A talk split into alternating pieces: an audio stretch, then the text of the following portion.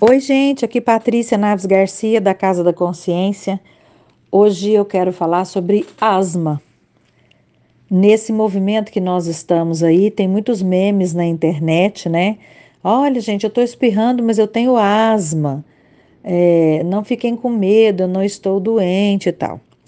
E aí eu me lembrei de, um, de uma história do Bert que ele conta que ele, que ele contou né, em um dos livros sobre um texto, uma historinha terapêutica que ele escreveu a respeito das pessoas com asma. Foi justamente quando um cliente chegou com queixa de estar com asma, e aí ele falou a respeito disso e é um texto tão rico e tão simples ao mesmo tempo que nos ajuda a observar esses processos daquilo que nós acumulamos, daquilo que tá, está empoeirado em nós e que nós acumulamos. Então, eu vou ler esse texto dele. Alguém mora numa casa pequena. Com o passar dos anos, acumulam-se muitos trastes em seus quartos. Muitos hóspedes trouxeram suas coisas e, quando foram embora, deixaram muitas malas. É como se ainda estivessem ali, embora tenham partido e para sempre.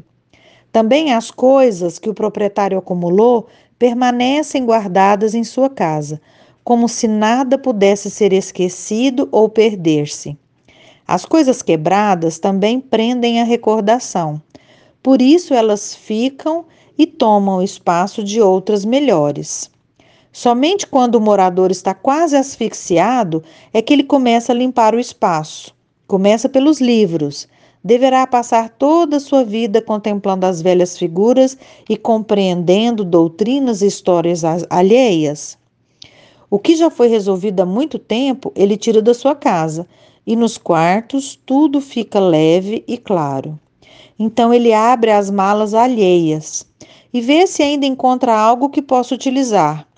Nisso, descobre algumas preciosidades e as põe à parte. O resto ele carrega para fora, despeja os trastes numa cova profunda, cobre-a cuidadosamente com terra e depois planta grama por cima. Essa fala do Bert é justamente sobre aquilo que nós acumulamos ao longo da vida, que nos faz mal, que empoeira nossa alma, essas tralhas que nós guardamos, as mágoas que nós carregamos, as dores que nós não precisamos mais sentir, aquele arrependimento, a, as raivas, as grandes decepções, as frustrações. Nós vamos carregando essa tralha e isso é pesado. E esse peso, essas coisas vão empoeirando, e ao empoeirar, elas nos adoecem. Você tem guardado muita tralha aí dentro de você? Talvez seja o momento agora de uma faxina, aproveitando que nós estamos justamente no momento muito bom para olhar para isso. Um beijo muito grande, sejam todos sempre felizes e fiquem todos sempre com Deus.